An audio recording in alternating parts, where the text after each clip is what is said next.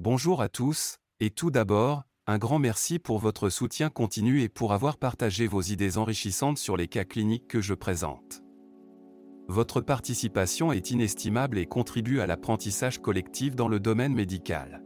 Passons maintenant à la réponse au cas clinique 8, qui concernait une douleur thoracique rétrosternale chez un jeune homme de 17 ans. Après un examen médical plus approfondi et une série de tests, il a été diagnostiqué que le patient était atteint d'une péricardite. De plus, un épanchement péricardique très léger a également été associé à son état. En ce qui concerne les examens complémentaires et le bilan biologique, l'électrocardiogramme, ECG, a montré un discret sous-décalage du segment PQ dans certaines dérivations. Le taux de protéines C-réactives, CRP, était à 110 et les dédimères ont dépassé la barre des 1000.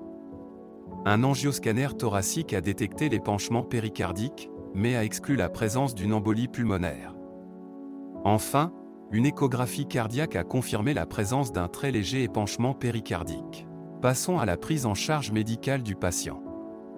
Il a été traité avec de l'aspirine à une dose de 750 à 1000 mg toutes les 8 heures pendant une à deux semaines, avec une réduction progressive de la dose par la suite.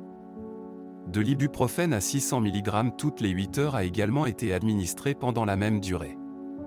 En outre, de la colchicine a été prescrite, la dose variant en fonction du poids du patient. Lorsque l'on traite un cas de péricardite, il est crucial de surveiller certains signes de gravité qui pourraient mettre la vie du patient en danger.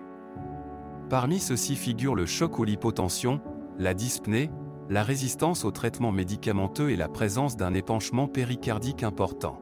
En guise de réflexion finale, ce cas souligne l'importance d'une évaluation médicale complète et d'une prise en charge adaptée. La péricardite est souvent négligée comme cause possible de douleurs thoraciques, surtout chez les jeunes sans facteur de risque cardiovasculaire. L'amélioration de la douleur en position antéflexion a également servi d'indice clinique significatif pour orienter vers le diagnostic de péricardite. Je vous remercie encore pour votre participation active et vos contributions éclairées à ce cas clinique. Vos analyses aident énormément tout un chacun à s'éduquer et à se perfectionner dans le domaine de la médecine d'urgence. N'hésitez pas à partager ce contenu et à continuer à me suivre pour plus de cas cliniques et d'informations médicales pertinentes.